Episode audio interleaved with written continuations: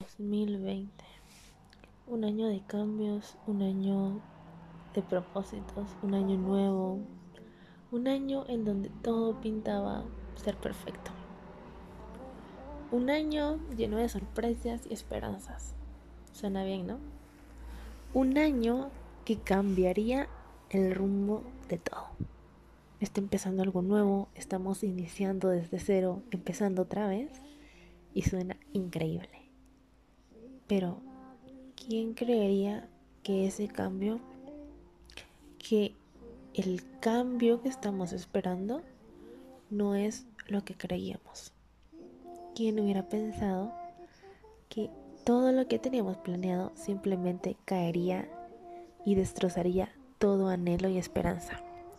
Que en un solo día miles de sueños serían destruidos miles de metas, miles de esperanzas, hogares y aunque suene muy extremista, incluso vidas.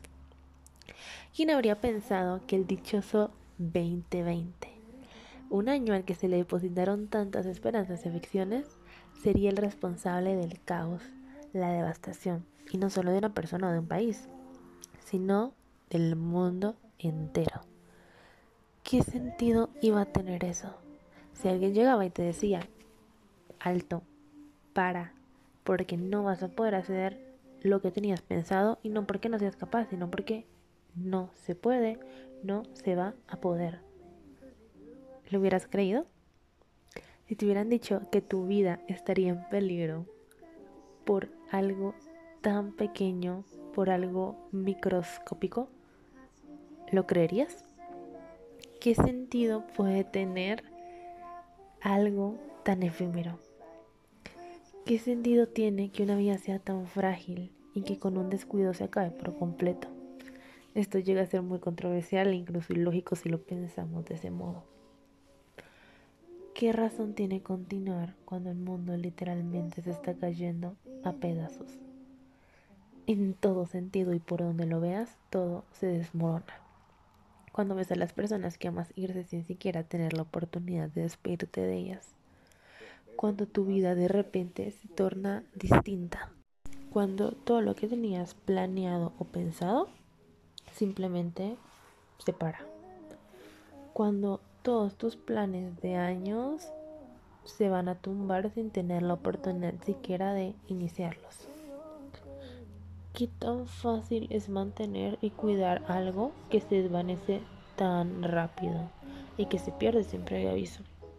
Algo que cualquiera puede robarte y ni siquiera te va a dar la oportunidad de rogar, pelear o suplicar por ella.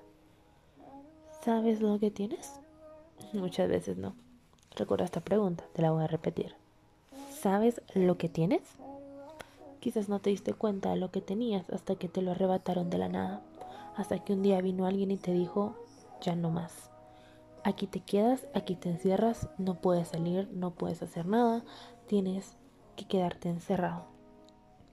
Ese momento en el que todo lo rutinario y toda la costumbre se pierde, porque eso fue lo que nos pasó. ¿En qué piensas en esas noches de desesperación? En esas noches donde estás acostado en tu cama con los ojos cerrados viendo el techo, mientras sientes que todo lo que tenías, todo lo que construiste y todo lo que formaste simplemente se esfuma. Toma otro rumbo, toma otro camino y las cosas cambian. Porque la vida es así. Aunque a veces no lo miremos de ese modo o no lo pensemos de esa manera, la vida es muy efímera, es pasajera, es fugaz y es perecedera. Que estás un momento aquí, estás riendo con muchas personas y de un momento a otro ya no está, no existe. Y ni siquiera te van a quedar recuerdos de ella. Somos conscientes de eso, ¿no? Y sabemos que las cosas cambian, que en cierto punto todo va a desaparecer. Pero también sabemos que hay un momento para eso. Que siempre va a haber cierto lapso en el tiempo en que las cosas van a cambiar y van a desaparecer, porque la vida es así. La vida son ciclos, son secuencias, son cambios y transformaciones. Y es lo normal y lo natural. Pero, ¿En algún momento creíste simplemente que te quitarían la oportunidad de eso? ¿Que te quitarían la oportunidad de seguir el lapso natural de la vida? Va, pongámoslo de este modo. Que te quitarían algo tan natural como lo es envejecer. Que no tendrías la oportunidad de llegar al momento en el que se supone que todo debería de acabar. Luego de haber vivido tu vida, luego de haber hecho una vida, una familia. Ese momento en el que todo tendría que terminarse, se te adelanta. Algo que quizás se llevaría 50 o 40 años después, te lo tumban en cuestión de semanas o días. Repito la pregunta que hice anteriormente. ¿Sabes lo que tienes? O bueno, en este caso, ¿sabías las cosas que tenías? o por lo menos eras consciente de cómo tu vida era y de lo privilegiado que estaba siendo antes de la famosa pandemia y llegada del COVID-19? Creo que no. Nos acostumbramos tanto a salir con amigos, ir de fiesta, estar con familia, ir a reuniones familiares o simplemente reunirnos un fin de semana normal sin siquiera hacer nada o cosas tan pequeñas como puede ser abrazar a alguien que no ves hace tiempo o simplemente darle un abrazo en saludo. ¿Qué me dirías si te digo que algún día una cosa tan sencilla como un beso literalmente podría matarte? cuando el mundo entero te prohíbe estar con una persona por seguridad de ambos y del mundo entero, por seguridad de tu país, literalmente. ¿Qué me dirías si te digo que llega un momento donde te van a encerrar, donde fuiste aislado y donde a todos nos prohibieron vernos? Esos momentos en donde empezamos a extrañar lo rutinario. ¿Cómo es posible que las personas tendamos a valorar las cosas que tuvimos o las cosas que tenemos cuando las perdemos? Y no, no estoy hablando de las cosas materiales, estoy hablando de las personas, estoy hablando de la familia, estoy hablando de momentos, situaciones o circunstancias que muchas veces eran incluso agotadoras. Pero hasta que nos vemos amenazados y acorralados contra la pared, nos damos cuenta de lo valiosos que son. Hola a todos, mi nombre es Rebeca Vázquez y este es el primer episodio de esta serie titulada Perder para Valorar. Un 3 de marzo de 2020, de manera imprevista e incluso radical, ese día se convirtió en una marca, algo que dejaría huella y no una huella muy bonita que digamos, algo que marcaría el inicio de una nueva era, un día que estaría prohibido para los próximos viajeros en el tiempo. Y un día al que nadie quisiera regresar. Fue quizás un día común para muchas personas, un día de suspensión, un día de descanso tal vez, algo para tomarse un break de las responsabilidades de la vida,